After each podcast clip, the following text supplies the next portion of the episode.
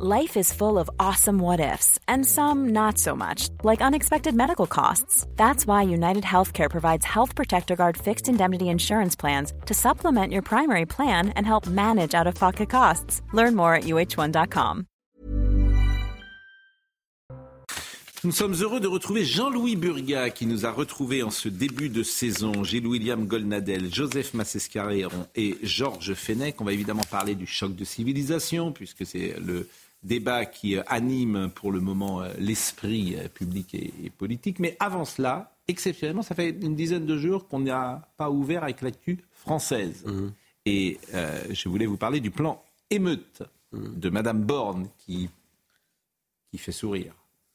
C'est-à-dire que tu te demandes parfois ce que font les gens qui nous gouvernent. Ils réfléchissent pendant des semaines, donc tu attends un plan après émeute, tu dis, bon, peut-être se passer quelque chose.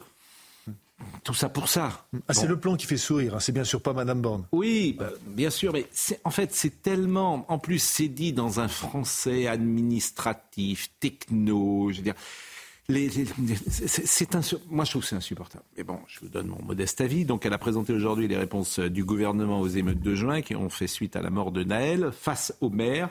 Donc je vous propose euh, d'écouter euh, ce qu'elle propose des unités éducatives euh, mais, mais, vous, mais vous, ça fait. Mais, je vous jure, ça vous fait rire, mais vous avez raison de rire. Parce que même le nom fait rire. C'est-à-dire qu'au lieu de dire des, des, des, mots simples que chacun pourrait comprendre, c'est noyé sous un langage techno. En fait, je trouve que c'est insupportable. Dans le temps, on disait maison de correction. Là, c'était voilà, ça voulait bien dire ce que ça veut dire.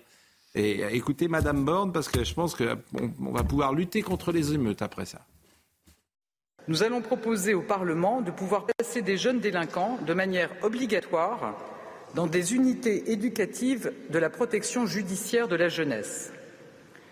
J'ajoute que dans certains cas, nous pouvons envisager un encadrement de jeunes délinquants par des militaires qui pourront notamment transmettre des valeurs de discipline et de dépassement de soi. Des expérimentations ont été lancées. Il faut maintenant franchir une nouvelle étape le dispositif doit se déployer et s'étendre davantage sur le territoire. Mais celui qui invente unité éducative de la protection judiciaire de la jeunesse. Et je rappelle qu'elles existent déjà. Hein. Ce sont les centres éducatifs fermés et les centres éducatifs, les centres éducatifs renforcés. Donc ces unités éducatives, vous pouvez les, les nommer autrement, mais en fait, ça existe déjà et elles sont en nombre très, très insuffisant. Là, moi, ce que j'aurais attendu, vraiment, suite aux émeutes, c'est qu'on rétablisse les courtes peines d'emprisonnement, y compris pour les mineurs, ce qui n'est pas le cas, et qu'on arrête avec la césure pénale. Vous savez qu'aujourd'hui, un mineur qui comparaît, on ne le condamne pas. On dit qu'il est coupable, mais on renvoie plusieurs mois pour savoir quelle est la condamnation. Vous imaginez plusieurs mois plus tard le courage qu'il faut pour hmm. prononcer une condamnation. Vous savez, Georges, Donc en réalité, moi je ne trouve pas quelque chose de révolutionnaire dans ce qui a été annoncé. Mais vous savez, quand, j'entends euh, le fait qu'il y a une unité éducative et qu'il qu'il faille à côté un encadrement par des militaires, ça existait dans le passé. Ça mmh. s'appelait le service militaire. Mmh. Juste. Mais non, mais le service militaire. Et en supprimant le service militaire, qui était le premier des liens sociales, c'était le premier. C'était le premier qu'on avait. Qu'on a supprimé aussi parce que les militaires faisaient le siège de l'exécutif, mmh. parce qu'ils souhaitaient justement ils pensaient qu'en supprimant ce service militaire, ils allaient avoir un gain de, de budget supplémentaire. Moyennant quoi, ils ne l'ont jamais eu. Donc ils se sont fait avoir. Mais cette suppression du service militaire. Place, que tout ça n'a. Non mais désolant. parce que c'est la parole publique. Moi, ce qui est le plus désolant, c'est que euh, face à un problème qui est aussi grave que celui, mm. d'ailleurs, qu'on a touché du doigt euh, sérieusement, euh, il faut taper du poing sur la table. Il faut, il faut pas. Alors, d'une part, là, on annonce des choses qui existent déjà. Par exemple, responsabiliser les parents hmm. face aux délinquants mineurs. Hmm, euh, quand votre gosse, on va l'écouter, quand votre gosse fait une bêtise, mais, euh, un stage de parents, le parent est responsable. Bon. Mais et comme vient, de le, comme vient de le dire mon voisin, il y a, y a, un moment où il faut annoncer des choses précises. Les, le, service militaire, il faut impérativement trouver son remplacement. Absolument. Bon, alors là, on va écouter Madame Borde et puis après, on va pas rester deux heures dessus. Mais elle nous annonce, euh, elle nous annonce un stage pour les parents qui existe déjà. Mais, tu vas faire un stage pour les parents, ah non, tu vas leur dire votre gosse est mal élevé, vous allez aller en stage et c'est Monsieur Fenech qui va vous apprendre à être parent. Non, enfin c'est grotesque. Mais bien sûr. C'est ridicule. Alors écoutez Madame Borne. De même de faire payer les parents, ils paieront pas. Écoutez Madame Borne. Nous proposerons au Parlement que des stages de responsabilité parentale ou des peines de travaux d'intérêt général puissent être prononcés à l'encontre des parents qui se soustraient à leurs devoirs éducatifs. Nous allons aussi créer une contribution financière citoyenne et familiale que les mineurs et leurs parents devront payer à des associations de victimes. Le ministre Éric Dupont-Moretti y reviendra. Et quand un mineur a causé des dégradations, nous allons nous assurer que les deux parents, qu'ils soient séparés ou non, qu'ils vivent avec leur enfant ou non, soient responsables financièrement des dommages causés. Personne ne doit pouvoir se dédouaner. Chacun est responsable devant la société. Tout ça existe déjà, la responsabilité civile financière. Premier ministre de la France. Elle existe, mais ces gens sont euh, insolvables. Vous imaginez, c'est des centaines de millions d'euros, là, dont on parle. Les travaux d'intérêt généraux pour les parents, les parents qui se soustraient effectivement à leurs obligations, qui ont entraîné des délinquances, ils peuvent déjà être condamnés à l'emprisonnement, ça n'a jamais été appliqué. Et donc, le travail d'intérêt général, à Donc, il n'y a rien, franchement, il a rien. Je regarde de près, j'essaie d'être objectif. la seule chose, vraiment, la petite nouveauté, c'est euh, le remettre à l'autorité militaire pour leur réapprendre la discipline. Bah, et on verra ce que ça va donner. encore un effort. C'est pas encore, plus loin. Le problème, c'est que ce c'est pas encore fait. C'est ce, ce, thème qui effectivement qui pourrait être le seul important, euh, c'est que pour l'instant, on va expérimenter. C'est ce qu'il a dit. Depuis les émeutes de juin et juillet, diriez-vous que le gouvernement a suffisamment agi pour éviter qu'elles ne se reproduisent pas? 73% des gens disent non, 27% disent oui. C'est vrai que c'est vraiment. Tu peux quand même t'inquiéter. En plus, non seulement tu n'as rien à dire, mais tu viens de lire. Donc c'est quand même sidérant. Du coup, euh, notre ami Gilles William est resté muet. Bah, Gilles William, il n'a pas envie de faire d'esprit facile. Je crois que c'est rajouter l'impuissance verbale hmm. à l'impuissance constatée. Je n'ai plus la moindre confiance. Je veux pas être. Vous voyez, je voulais même pas être désagréable. Je, n'ai aucune confiance euh, dans, dans, ce gouvernement qui a été incapable d'arrêter l'immigration, qui est incapable de changer euh, un destin qui semble inéluctable si on ne change pas radicalement les choses. Georges a tout dit sur le plan euh, juridique. Il a tout dit également sur l'impuissance ou la mauvaise volonté judiciaire par idéologie ce qui fait que s'il n'y a pas, je vous le dis, un changement radical dans les prochaines années, c'est fini. Eh bien justement, on va en parler, et c'est ce qu'on appelle le changement de logiciel euh, sur tous les sujets euh, qu'il faudrait aborder. On va écouter Madame Panot, parce que ça nous permet de rebondir. Et euh, ce matin, Michel Onfray était là, et, qui a parlé de guerre de civilisation. Madame Panot, comment envisage-t-elle ce qui se passe aujourd'hui entre Israël et Gaza? Écoutez ce qu'elle dit, c'est une guerre coloniale. Celles et ceux qui pensent que la guerre a commencé le 7 octobre commettent une faute politique et morale. Nous sommes dans le cadre d'une guerre coloniale et si nous ne le disons pas tel que c'est, alors nous ne pouvons pas poser les mots sur euh, ce qui est en train de se passer et alors nous ne pouvons pas penser les conditions de la paix. Donc premier passage, guerre coloniale. Deuxième passage, pourquoi elle ne parle pas d'organisation terroriste pour le Hamas Hier, on avait parlé d'ailleurs euh, de la position d'Erdogan qui est la même. Nous n'avons pas refusé d'utiliser le mot organisation terroriste parce que nous nions ou parce que nous minimiserions la gravité de ce qui s'est passé le 7 octobre. Ce qui s'est passé le 7 octobre nous fout droit dans notre humanité, est abominable. Je n'ai aucun problème à le dire. Et lorsque nous disons crime de guerre, exactement comme l'Organisation des Nations Unies, je n'ai pas entendu une seule personne expliquer que l'Organisation des Nations Unies minimisait ce qui était en train de se passer et ce qui s'était passé en Israël. Mais nous ne voulons pas nous mettre dans un cadre de pensée qui est celui de l'extrême droite, qui est celui du choc des civilisations, avec en quelque sorte une guerre du bien contre le mal. Alors là, c'est intéressant. C'est-à-dire que le choc des civilisations, c'est maintenant une idée d'extrême droite. Passionnant. Mmh. Mais alors même, alors même qu'elle a la première a fait, sans s'en rendre compte peut-être, à être dans une référence civilisationnelle raciste. Parce que lorsqu'elle indique mensongèrement que, le pogrom qui a eu lieu s'inscrivait, parce qu'elle contextualise euh, la décapitation des, enfants, s'inscrivait dans un contexte colonial, c'est que sous prétexte, la, réalité dans l'inconscient de Mme Panot, euh, euh, sous prétexte que les, les Juifs sont blancs, ce sont des colonialistes. Parce que l'État d'Israël, l'État d'Israël, il, il, existait avant le problème de ce qu'on appelle la colonisation ou les implantations, comme on voudra, de après 1967. Le Hamas a toujours contesté la moindre existence de l'État d'Israël. Mais pour, pour Mme Panot, les, les Israéliens sont des colons parce qu'ils sont blancs. Elle est dans la guerre de civilisation. Hum. Et elle est... l'islamo-gauchisme, c'est épouser effectivement le racisme des islamistes. Je voudrais juste euh, ajouter, euh, j'adhère totalement à ce que vient de dire Gilles William, euh, bien évidemment. Simplement, elle emploie aussi ce mot parce que c'est un mot qu'elle emploie à destination d'une clientèle en France. Hum. C'est-à-dire, cette clientèle est aujourd'hui une clientèle qui euh, tourne autour de l'idée décoloniale, post-coloniale, avec Oura Bouteja, les mm. indigénistes. Et la rétractation identitaire de, la France insoumise sur ce noyau-là, mm. qui aujourd'hui donne le là, aujourd'hui, aujourd'hui, la personne qui donne le là, euh, idéologiquement, c'est Madame Ouria Boutelja. C'est elle qui donne le là ce qui est intéressant, là-dessus. Et c'est ça qui est intéressant. Ce qui est intéressant parce que évidemment, euh, il y a l'image et euh, on peut revoir d'ailleurs l'image euh, sans entendre, euh, sans écouter Madame Panot, parce qu'il y a quelque chose, moi, qui m'a intéressé. Regardez cette image pendant qu'elle parle, et je le dis pour Benjamin qui peut nous reproposer cette image, parce que je pense que vous êtes fait la même réflexion que moi, vous êtes interrogé.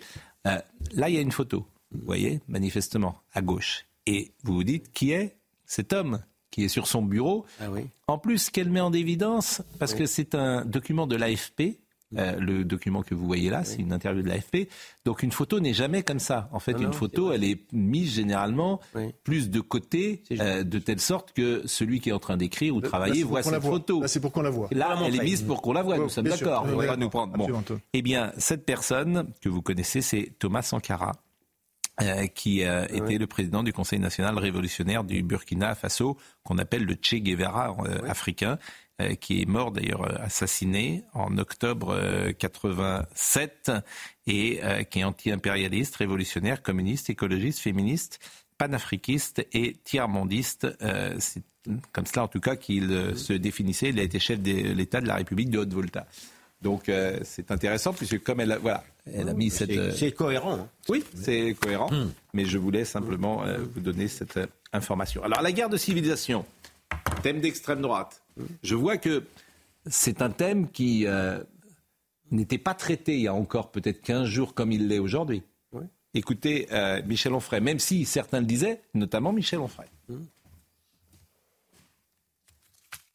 Oui, c'est une guerre de civilisation. Il y a des juifs, il y a des musulmans. Je rappelle qu'en Arménie, c'est exactement la même chose. On a des chrétiens et on a des musulmans. Je le dis depuis des années. J'ai pas attendu le conflit au Karabakh. Moi, ça fait 20 ans que, j'écris, par exemple, dans les Nouvelles d'Arménie. Aratoranian m'avait demandé des articles il y a très longtemps, et, je disais c'est un conflit de civilisation, c'est un, une guerre de religion. On me dit mais pas du tout, c'est du nationalisme. Et j'entends les gens qui me disaient ça il y a 20 ans, qui aujourd'hui commencent à dire ah oui, c'est peut-être un conflit de civilisation quand même. Qu'est-ce qu'il va falloir pour que les gens comprennent que oui, Samuel Huntington avait raison quand il écrivait le choc des civilisations? Alors, guerre de civilisation, peut-être, mais entre qui et qui? Oui, c'est là où, je, sans, sans contredire euh, Michel Onfray, sur l'opposition entre les judo-chrétiens, on va dire, et les musulmans, j'affirme que, encore plus profondément, il y a un racisme anti-blanc. Hmm. J'y crois complètement. Et d'ailleurs, lorsque notre ami fait allusion justement à Ouria Boutelja, hmm. elle assume non seulement son antisémitisme, mais euh, sa détestation des Blancs. La racialisation des rapports sociaux. Même les, même les Blancs sympas devront, devront de toute manière partir. géographiquement, est-ce que c'est l'Occident contre le monde arabe? Alors, c'est pas ce que dit, en tout cas, c'est pas ce que dit Huntington, puisque Huntington, justement, lui, euh, alors juste une parenthèse, il vient, en, si je puis dire, en réaction avec la thèse de Fukuyama, selon laquelle, nous, nous le savons tous, il n'y a plus d'histoire, c'est-à-dire les identités disparaissent. Non, lui répond Huntington, les identités non seulement ne disparaissent pas, mais va apparaître l'identitarisme qui va être la, rétractation identitaire parce que ça va être une réaction idéologique à, à la chute du mur de Berlin. Pardon. Et donc vous avez, bien sûr, vous avez des pôles différents. Par exemple, en Inde, en Inde, ce n'est pas l'Occident. L'hindouisme n'est pas l'Occident. Et pourtant, l'hindouisme est en guerre avec l'islam. Ah, il, est d'ailleurs très mal vu. L'hindouisme est très mal vu par les, par les islamo-gauchistes Non. Ce qu'on voit en ce moment à Londres, euh, à New York ou à Paris, c'est des euh, manifestations palestiniennes avec euh, effectivement des, sans doute beaucoup euh, de jeunes Arabes euh, qui sont présents euh, ou des enfants de l'immigration issus de cette immigration maghrébine contre ce qu'ils représentent ou l'Occident, nos valeurs, notre art de avec vivre. Quand même, Avec quand même quelques gauchistes qui, qui, les, qui les épaulent, c'est le nouveau parti anticapitaliste. c'est l'islamo-gauchisme. C'est difficile tout de même de réduire, ah. de réduire, oui, ah, c'est difficile de réduire ça à, une guerre de civilisation. Pour le moment, euh, ce qu'on constate, c'est un conflit régional se déplace à mm. l'intérieur de nos pays occidentaux. Pour quelle raison euh, Plus encore euh, la France que d'autres pays d'ailleurs. Hein. Plus la France que d'autres pays. Parce en Italie et en Espagne, c'est bien présent. La population. Euh, L'Angleterre, ça, marche bien. Hein. les pays où il y a de l'immigration. Là où il y a l'immigration musulmane la plus importante. Jean-Louis a évolué sur cette question. Ah, il a beaucoup évolué. je fais juste une parenthèse. Je ne sais pas si vous avez vu les mesures en Allemagne d'ailleurs contre l'immigration. Oui qui sont d'une radicalité Après, oui, il, était temps. Mais c'est vrai que ce que Jean-Louis nous l'a dit la semaine dernière. Mais Jean-Louis, vous n'étiez pas avec nous la semaine dernière Non, je n'étais pas là. Jean-Louis, il a fait une mue intéressante. Jean-Louis. Ah Jean-Louis. a pris le temps de la réflexion. C'est pour ça qu'il était moins présent euh, avec nous. Et il s'est retiré, on peut le dire, pendant 9 mois, 10 mois dans une, un pays il a réfléchi. Oui. Ça, c'est l'analyse de Pascal. Hein. Il, a, il a réfléchi. Il a filé un très bon coton. Et, il est revenu en disant Je me suis trompé. Non, j'ai pas dit. ça ressemblait, un peu comme Ça ressemblait à une autocritique. J'ai dit, comme, comme, comme l'ont dit un certain nombre de grands journalistes, que, qui, je sais pas, ça va de. de, de comment est-ce qu'il s'appelle ce journaliste qui avait vanté euh, le, les Khmers rouges, par exemple, c'est euh, du, du Monde. Patrice Debert. Non, non, un de nos confrères du Monde qui était un grand écrivain en même temps, qui enfin bref, hmm. mais qui est qui, qui s'est heurté. Lugos Non. Euh, bon qui s'est heurté, hmm. excusez-moi, mais c'est effectivement l'âge. L'émotion. non, mais, ah, bah, un peu. Mais, mais euh, il s'est heurté et il l'explique fort bien mm. que les événements peuvent ah bah transformer. Ça s'appelle la, ça s'appelle la réalité. Transformer les théories, peuvent faire évoluer les doctrines. Et, bah, je, je, suis désolé, je pense que bah on peut être un peu révolutionnaire, un peu anarchiste quand on est jeune et évoluer. C'est Jean Lacouture peut-être? C'est Jean Lacouture, exactement. Je parlais de Jean Lacouture. Bon, alors justement, euh, voyons sur ce choc de civilisation, parce que certains le disaient, certains disaient, en fait, Certains disent euh, la société multiculturelle n'existe pas. Elle ne peut pas marcher plus exactement. Elle ne peut pas fonctionner. Hmm. Elle existe, elle existe. Elle existe, mais elle ne peut hmm. pas fonctionner. Hmm. Donc, s'il y a immigration, d'accord, mais il faut que ceux qui arrivent oublient d'où ils viennent d'une certaine manière pour s'assimiler et intégrer. Parce qu'autrement, ça ne marche pas. Donc c'est en gros ce qu'ont fait les Italiens, ce qu'ont fait euh, les Portugais, c'est-à-dire qu'ils acceptaient d'oublier dans l'espace public, en tout cas. dans l'espace. Ça n'était pas une civilisation extrêmement différente. Et il y avait. Oui, bon. Ah, enfin. ah bah non. Non, non, mais il y avait. Ah bah je, termine, je termine juste parce qu'on va écouter Hassan 2. Et qu'est-ce qui montre ça? C'est l'histoire du prénom. Je donne pas mon avis sur les prénoms. Mais les Italiens, toujours le même exemple, Aldo Platini, il n'appelle pas son fils Michele, il l'appelle Michel. Et les Italiens, dans les années 30-40, interdisaient à leurs enfants de parler italien, comme les Polonais interdisaient à leurs enfants d'appeler, euh, comment dire, de, parler polonais. Donc euh, Raymond Coppa. Il Il s'appelle pas un prénom. Euh, et même, je veux dire, et, alors, même, et même les Turcs jusqu'à une période récente. Mais je ne suis même pas sûr que l'État civil, à une certaine époque, tolérait ça. Bon. Les, prénoms étrangers. Bon, donc tout ça pour dire que les sociétés multiculturelles sont vouées euh, d'abord à l'échec et au conflit. Et c'est ce que dit Hassan II. Dans cette fameuse interview, je l'ai passée ce matin, je vais la repasser ce soir, la fameuse interview à Anne Sinclair. Écoutez. Est-ce que vous aimeriez qu'il soit intégré en France? Le principe, le, principe même de l'intégration, est-ce que vous êtes pour ou est-ce que vous êtes contre? Je, n'appellerais même pas cela l'intégration. J'aimerais, je n'aimerais pas du tout qu'il soit l'objet d'une tentative, car ils ne seront jamais intégrés. Vous croyez qu'eux ne le veulent pas ou que c'est les Français qui, les le refusent? L'exprimeront-ils qu'ils ne le pourront pas? C'est possible entre, entre Européens. La trame est la même.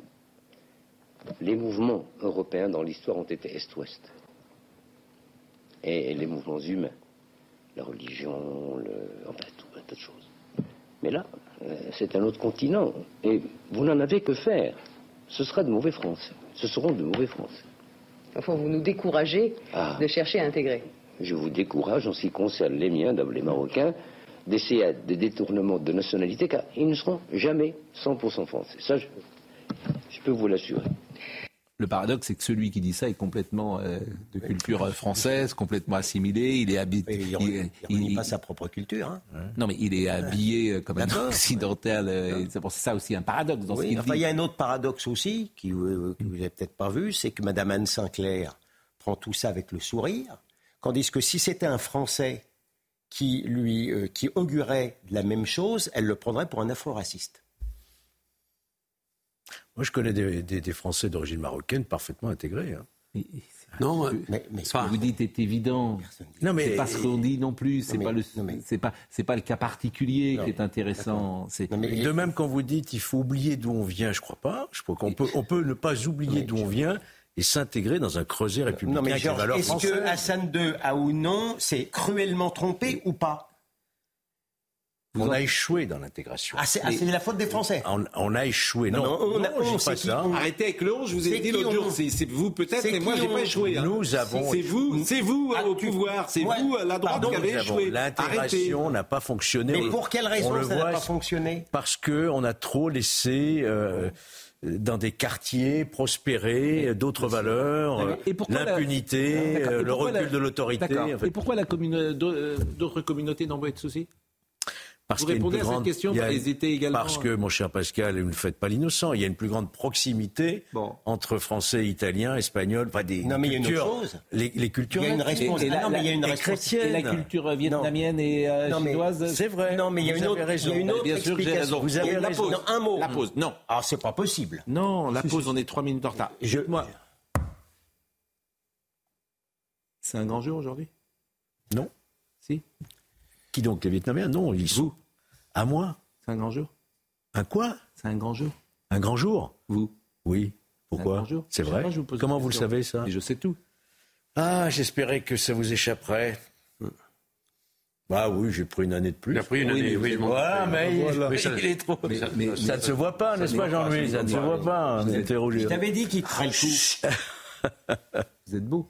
Merci, parce qu'il Vous êtes élégant, vous, me touchez beaucoup. Vous êtes Écoutez, pourvu que ça dure, merci. merci. C'est mon anniversaire. Eh ben, aujourd'hui, je ne dirais pas de mal du RPR des années 90. Et, vous m'épargnerez un petit peu, donc. Hein, je ne dirai rien. Je, ne vous ferai pas porter le chapeau sur toutes les décisions du RPR 1990. D'accord. Exceptionnellement. C'est un très beau cadeau. Hein, Surtout que je n'y étais pas à l'époque. Exceptionnellement. Ah ouais, attention, moi, à votre place, je me méfierais. La pause à tout de suite. Baston après. La pause à tout de suite. Le choc de civilisation, et, je vous lis ce petit message de Sonia Mabrouk que je salue et qui nous écoute et qui dit La France ne propose plus de récit aujourd'hui. Pour se faire aimer, il faut être désirable. La France ne s'aime pas. Comment alors demander aux arrivants de l'aimer? C'est vrai que depuis 30 ou 40 ans. Je, peux rebondir, je peux rebondir une seconde, Sonia, dix mille fois raison. je vais juste rebondir une seconde. C'est que euh, moi, je crois qu'il y a une responsabilité de nos élites.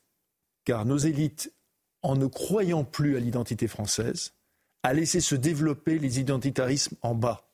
Donc, il y, a cet élément. Et donc, quand elle dit ça, elle touche juste. Elle touche juste. Comment voulez-vous que des personnes puissent se reconnaître quand les élites eux-mêmes ont abandonné l'identité française? C'est impossible. Mais Napoléon, ça. Mais Napoléon. Mais c'est bien pire que ça, Monsieur Pro. C'est bien pire que ça. Si je peux me permettre, si je peux parler. Eh, oui. Oui. Bah, Sonia Mabrouk a raison. Alors quand elle dit que la France ne s'aime pas, mais c'est pire que ça. C'est que vous avez des Français qui détestent d'autres Français.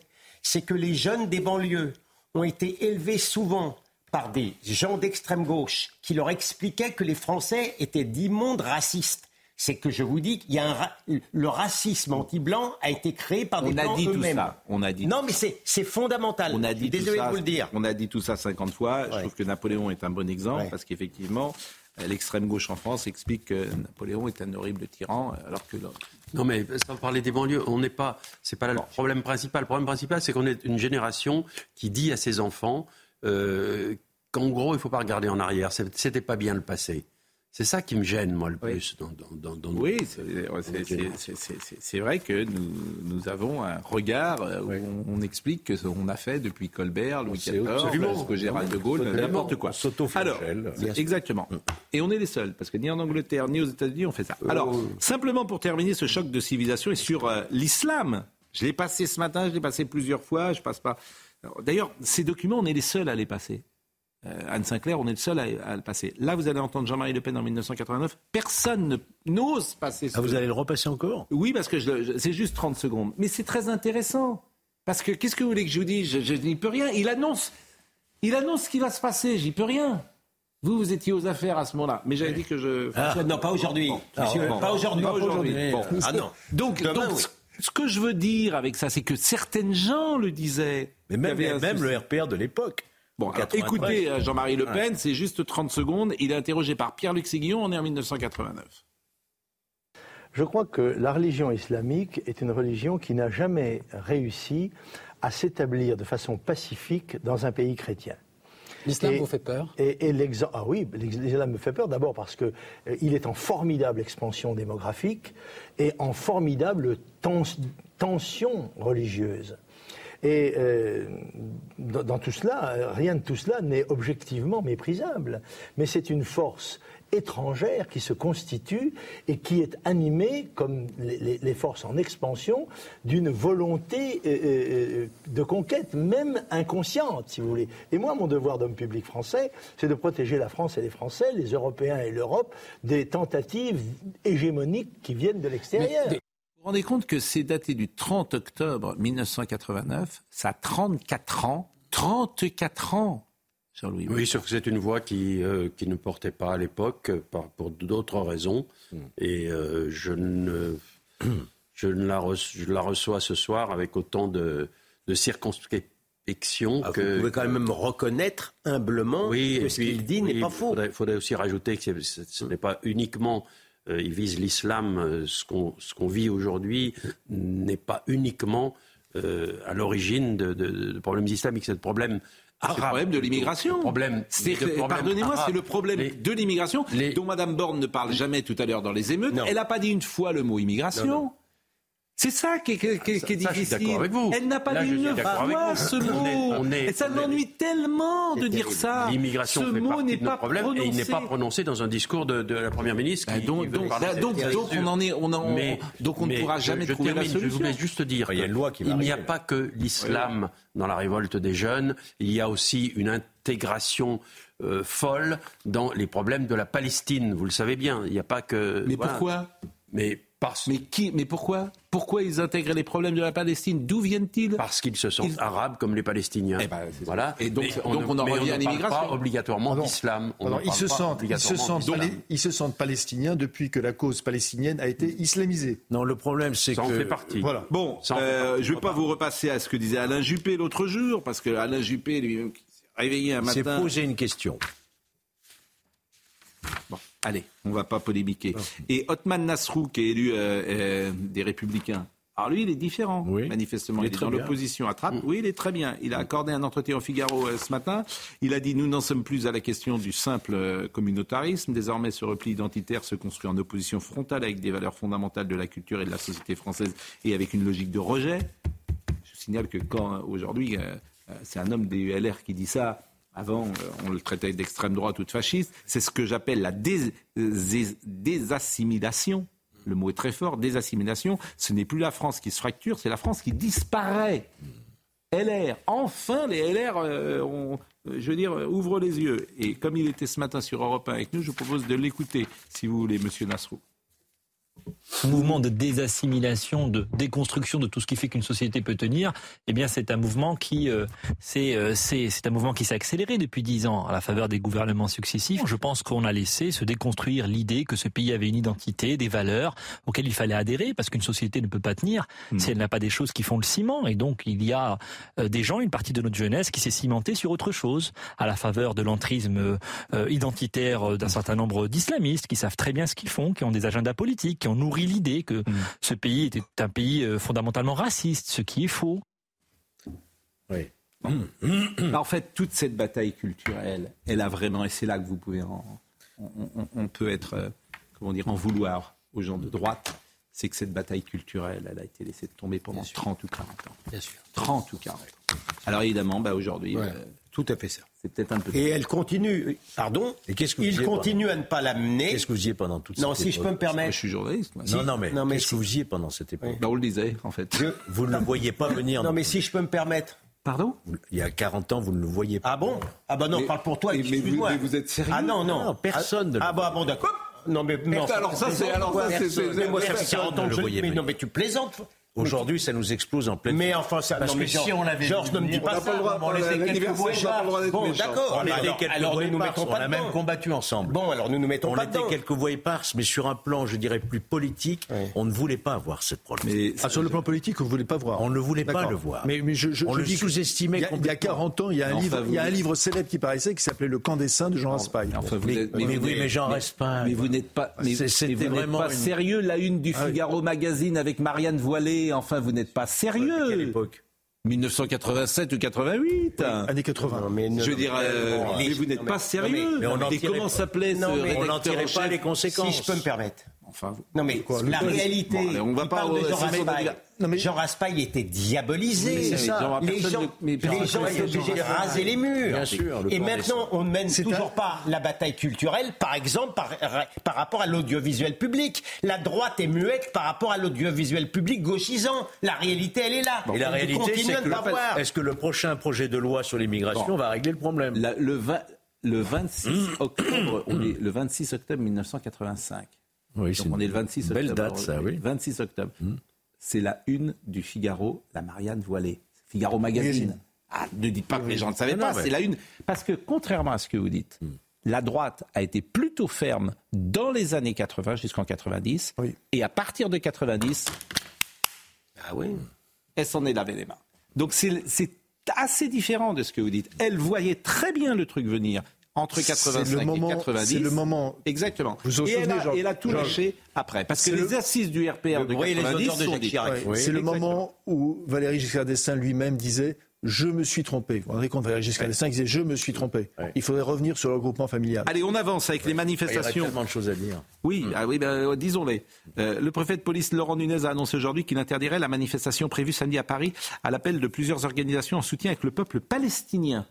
Et vous vous souvenez de ce qui s'est passé samedi dernier? Écoutons le préfet de police. Il y a une prochaine manifestation qui est déclarée samedi. Euh, je constate que ce n'est pas une manifestation statique, c'est une déambulation euh, dans Paris, toujours beaucoup plus risquée.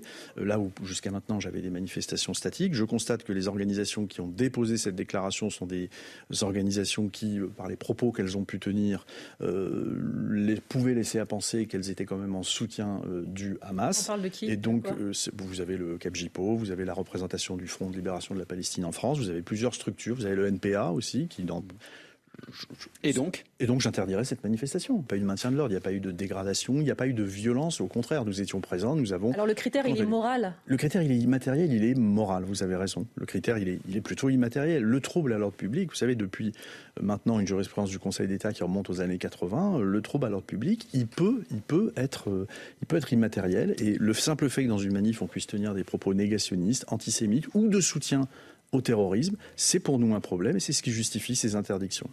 Alors pourquoi y a-t-il euh, certaines manifestations qui sont interdites et pourquoi d'autres sont euh, autorisées? Voyez le sujet de Mathieu Devez. À Paris, les forces de l'ordre quittent la place de la République sous les huées de certains manifestants. Nous sommes le 19 octobre. Alors que cette manifestation pro-palestinienne était interdite, le tribunal administratif vient casser in extremis cette décision préfectorale. Une scène qui illustre l'imbroglio autour de l'interdiction ou de l'autorisation de ces rassemblements. La veille déjà, le Conseil d'État avait rappelé les règles du droit de manifester. Il appartient au seul préfet d'apprécier au cas par cas et sous le contrôle du juge administratif s'il y a lieu d'interdire une manifestation présentant un lien direct avec le conflit israélo-palestinien, quelle que soit la partie qu'elle vise à soutenir. Cinq jours après les attaques sanglantes du Hamas, Gérald Darmanin réclamait l'interdiction de toutes les manifestations pro-palestiniennes afin d'éviter tout trouble à l'ordre public. La semaine dernière, 64 manifestations pro-palestiniennes avaient été interdites par les préfectures du pays. Dimanche dernier, la manifestation parisienne était la première manifestation à ne pas avoir initialement fait l'objet d'une interdiction par les préfectures de police de Paris. Celle de samedi prochain, en revanche, est à nouveau interdite. Il s'agit cette fois d'une déambulation, trop risquée pour le préfet de Paris. Laurent Nunez, qui estime aussi que les organisateurs ont tenu des propos en soutien au Hamas. Est-ce que c'est la bonne décision? Est-ce que vous croyez que mettre... En plus, ça, correspond exactement au débat qu'on vient d'avoir avant ce sujet. C'est-à-dire qu'on disait qu'il y a 40 ans, on connaissait, vous avez cité Jean-Marie Le Pen, on connaissait les dangers de l'immigration euh, mal maîtrisée et qu'on n'a rien fait. Ben là, qu'est-ce qu'on fait? On met le couvercle sur la marmite, est-ce que vous croyez qu'en interdisant des manifestations, on va euh, détourner euh, les... Bah, ce qu'il faut faire, c'est qu'il faut les Anglais pour une fois, l'ont mieux compris que nous. Les Anglais laissent les manifestations se dérouler, hmm. ce type de manifestation. Est-ce que vous croyez qu'en interdisant des manifestations, on va, on, va calmer, on va calmer, on va calmer ces dingues qui, qui, crient contre Israël ou je sais pas quoi pendant ces manifestations. Changement de cap. Non, mais c'est pas un changement de cap. Non, non. Là, je suis, je suis clair sur ce. changement de cap important. Euh, je suis en face. J'entends ce que vous dites, mais D'ailleurs, on met le couvert sur la marmite et on se dit, il n'y en a pas. Voilà. D'ailleurs, c'est moi-même qui vais vous modérer avec le mot, dingue, parce que je le modère évidemment. Mais si, les, gens qui, crient mort aux juifs dans une manifestation comme ça, je ne sais pas comment vous les appelez. Bah, c'est des euh, délinquants d'abord, et puis c'est ignoble ensuite euh, de, dire cela. Euh, il, y a un, il, y a un, principe, c'est qu'en principe, le, droit de manifestation, il est libre. D'accord? Et donc? Sauf que, sauf que, par exemple, on, regarde qui organise. Quand vous avez une organisation d'ultra-droite hmm. qui veut manifester pour la France et les Français, personne ne trouve scandaleux qu'on interdise cette manifestation d'ultra-droite, parce que l'association en question est dangereuse, considérée comme fascisante. Là, il se trouve que parmi les associations, vous avez le NPA qui est poursuivi maintenant pour apologie de la violence, parce qu'il a trouvé que les méthodes euh, du Hamas ne pouvaient pas être critiquables. Vous avez des organisations qui organisent le boycott illégal d'Israël. Par conséquent, je comprends la décision de M. Nunez. Maintenant, peut-être qu'il y a un partage des rôles. Je je, il n'est pas impossible, connaissant le tribunal administratif, que finalement le tribunal administratif dans sa grande sagesse, entre guillemets, autorise. Il faut interdire ou pas Oui ou non? Oui. Oui. Il faut interdire ou pas Oui Il faut interdire et je ne comprends pas la jurisprudence du tribunal administratif. D'accord. Donc vous, vous, dites non. vous, dites non. Ou je la comprends trop. Oui. Vous vous dites non. Et vous, il faut interdire ou pas Aujourd'hui, euh, il y a des centaines de milliers de, de Français juifs qui ont peur. Ben oui. Et moi, je pars de ce, ah non, je pars de ce principe. Je pars de ce principe. J'ai des témoignages de plus en plus fréquents d'amis, d'accord. Donc, donc, oui, il faut interdire parce qu'il faut l'interdire. Mais ça changera quoi d'interdire Ça s'entretient. Quel est le résultat Quel est le résultat On dit non, on n'entendra pas ces euh, slogans qui sont. Euh, on voilà. veut pas entendre mort aux juifs, on veut pas. Et puis, et puis il y aura peut-être. Comment dire Vous croyez que ça va les faire changer d'interdire la Non, mais il y aura peut-être non pas de violence la, non la réponse est oui parce qu'ils ne connaissent que le rapport de force. Bien sûr. Voilà. Il faut maintenant, il faut à un moment donné siffler la, fin de la récréation et reconnaître qu'ils ne reconnaissent pardon hein, de, le, formuler ainsi, hum. que le rapport de force. La préfecture de police a tweeté d'ailleurs, parce que vous allez, je vais vous montrer dans une seconde une vidéo, mais d'abord euh, le tweet de la, vidéo, de la préfecture de police qui dit une vidéo circule actuellement, vous l'avez peut-être vu d'ailleurs sur les réseaux sociaux, les images ont mis, immédiatement été transmises par les services de la préfecture de police au parquet de Paris pour évaluation pour déterminer si une qualification pénale peut être retenue et une enquête ouverte. Voyez cette vidéo, c'est une femme, je crois que beaucoup de gens l'ont vu sur les réseaux sociaux, c'est une femme manifestement qui euh, affiche euh, son amour. Hmm. pour euh, la cause palestinienne et qui insulte, si j'ai bien compris, euh, une Française euh, qui passe dans la rue.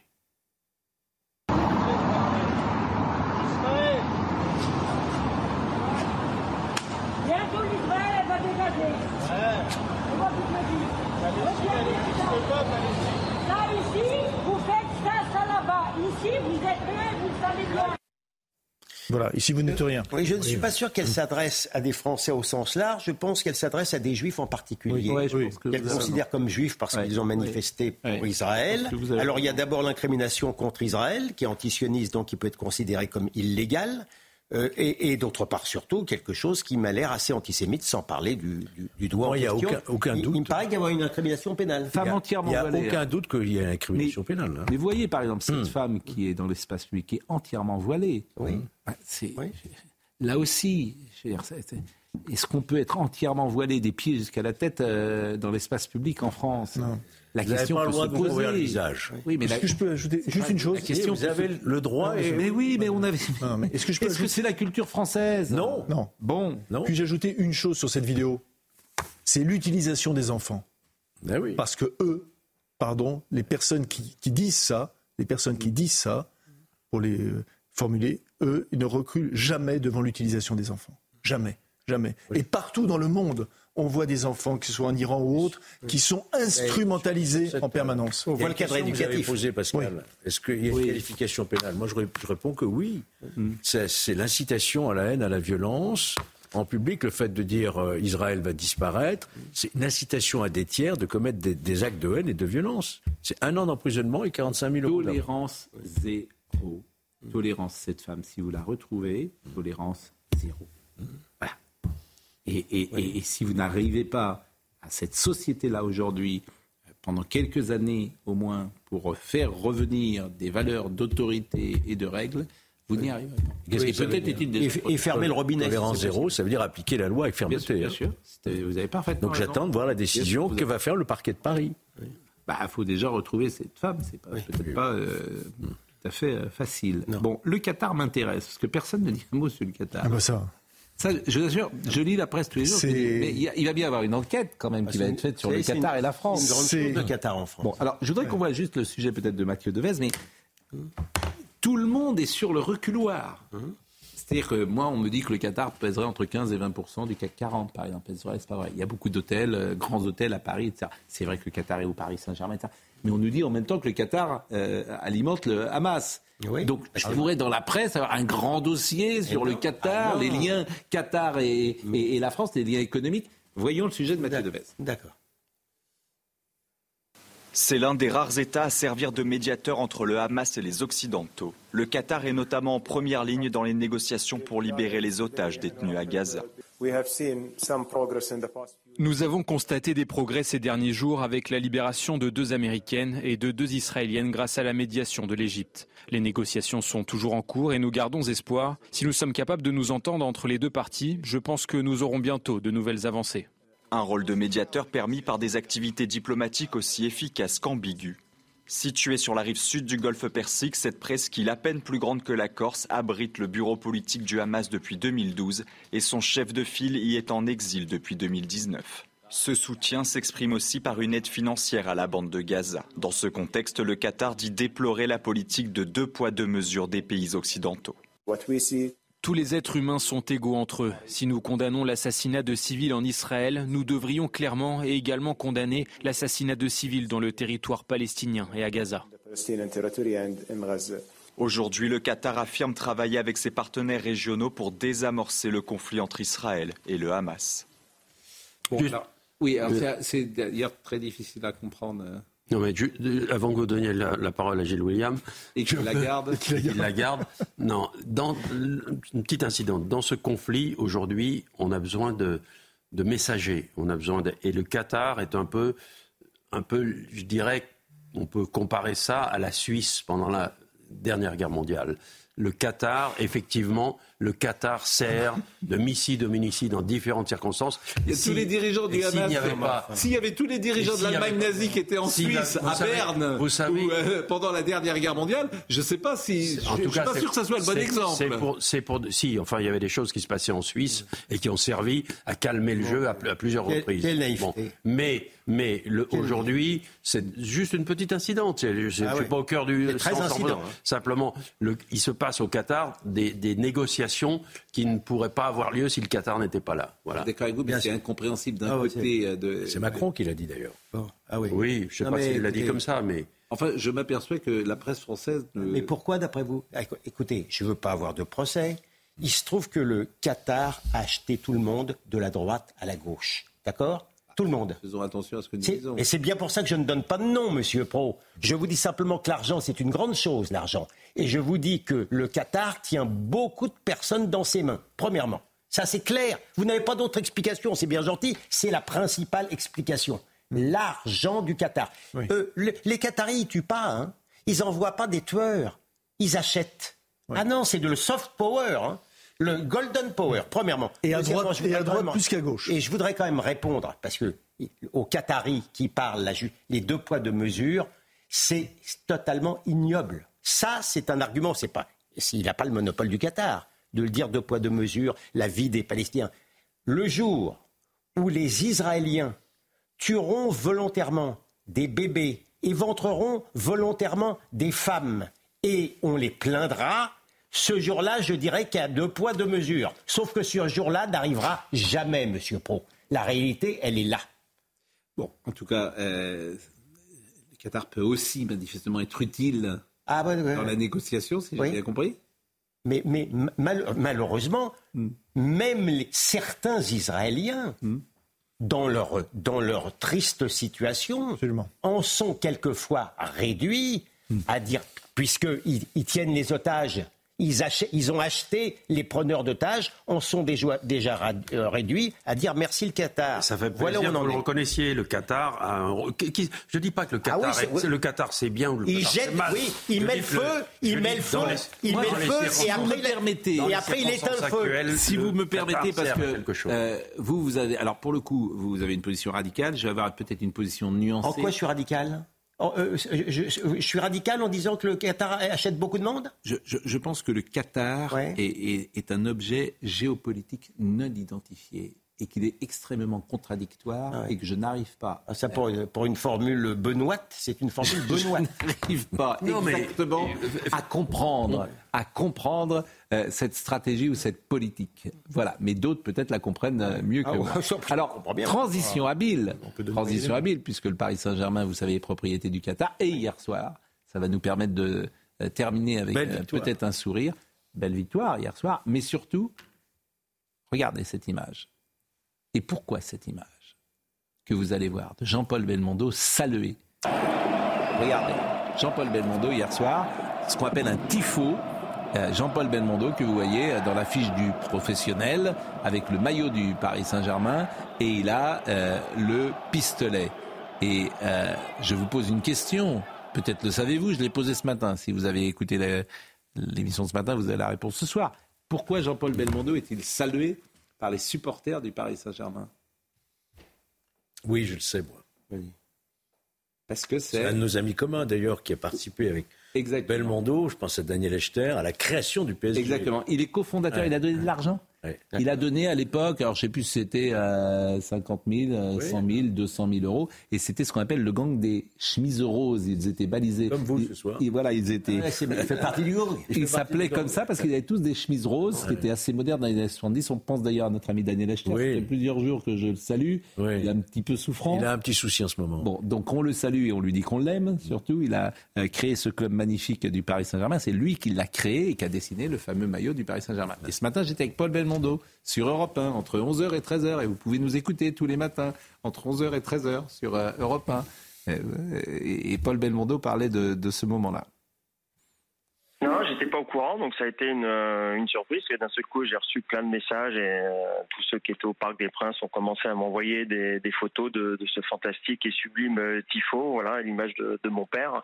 non, non, ça a été une, une vraie surprise. Donc non, j'étais j'étais super content de voir ça. Bon alors il y a une raison, hein, c'est que Jean-Paul Belmondo est à l'origine de euh, euh, du Paris Saint-Germain, puisqu'il est dans les donateurs, les premiers donateurs, avec Daniel Echter, auquel on pense d'ailleurs, Daniel, qui est à Saint-Tropez, euh, peut-être nous écoute-t-il. Je sais qu'il a eu des petits soucis de santé ces derniers temps. c'est le fondateur historique du PSG, Daniel Echter, qui avait dessiné le maillot du PSG. Mais votre père était dans ce qu'on appelait le, le gang des chemises roses.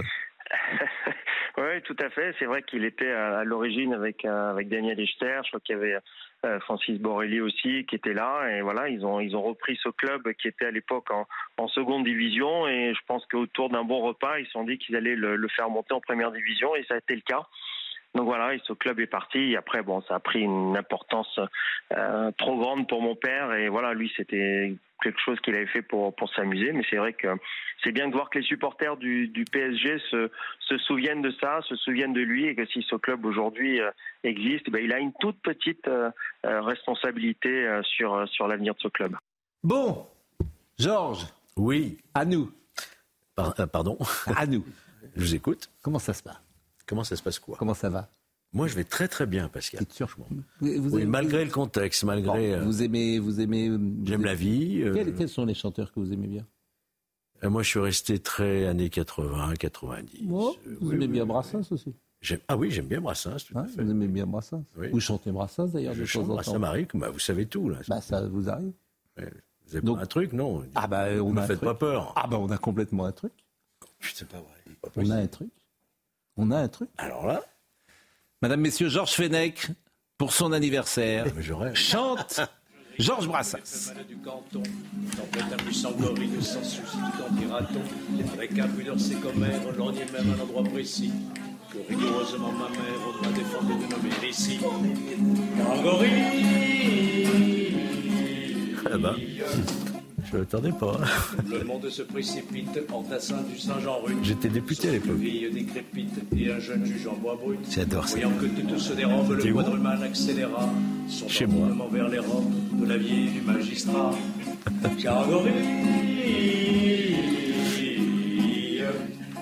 Mais par malheur, c'est le jeu de l'amour vaut son prix. On sait qu'en revanche, il ne brille par le par l'esprit.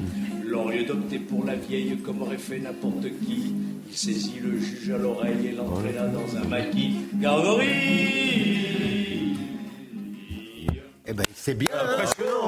Bravo. Bravo. Bravo, Georges. Je ne lui attendais pas. Merci. Parce mais attends, mais vous, êtes, eh, vous avez chanté bien. Vous non, mais En fait, vous avez tous les talents.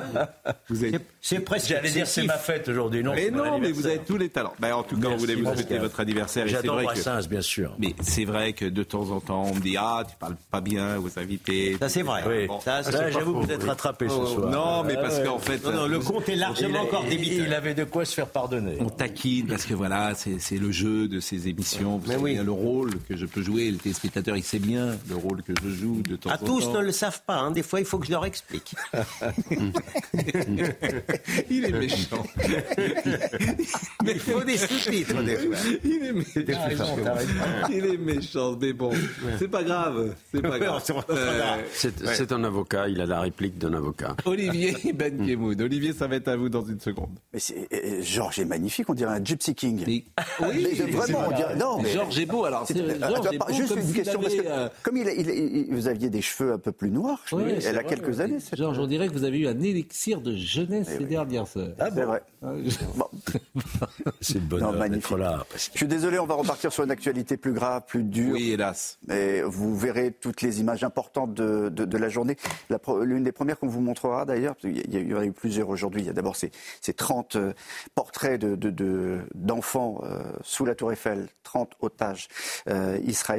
Et puis, euh, je vais vous montrer une autre image parce que ce soir, Israël, euh, l'armée israélienne, a, euh, nous a envoyé les images de ce qui a été l'arsenal incroyable d'armes qui a été saisi depuis trois semaines. ça, ça, ça, donne l'idée de, de, de, la violence de ce qui se passe là-bas. Voilà.